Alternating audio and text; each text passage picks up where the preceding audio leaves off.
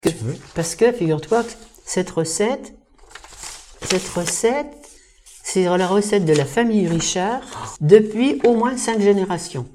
C'est un peu secret peut-être. Et je me souviens de mon arrière-grand-mère qui mettait la pâte à lever sous un édredon dans un lit ou sous une couette.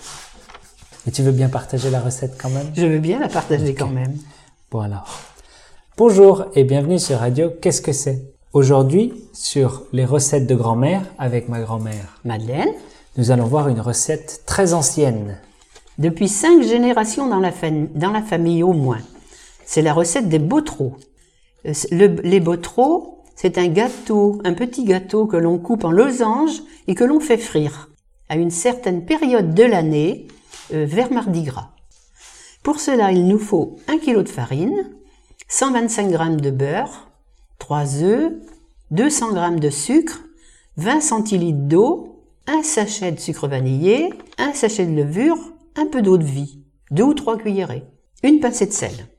On met à fondre dans le même récipient l'eau, le beurre, le sucre et le sel. On met la levure dans la farine et le sucre vanillé. Il nous faut un très grand, un, assez grand saladier. On ajoute les jaunes d'œufs au milieu de la farine, puis le mélange bien fondu, mais surtout refroidi.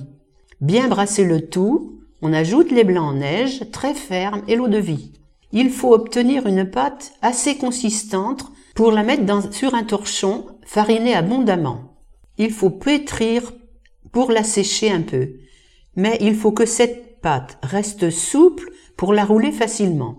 Ensuite, on la laisse reposer quelques heures. Elle peut même être préparée la veille. Ensuite, on abaisse la pâte au rouleau.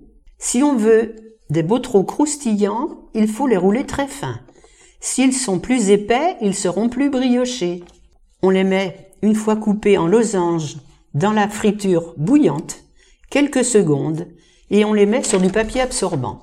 Ensuite, saupoudrer un peu de sucre dessus, et c'est prêt à déguster.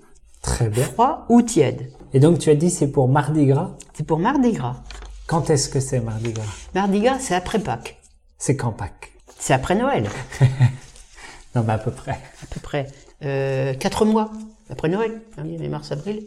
Donc en avril. Oui. Très voilà. bien. Voilà. Eh bien donc essayez ça en avril. Voilà. Et donc d'ici là, on se dit au revoir Au revoir. et à bientôt. À bientôt.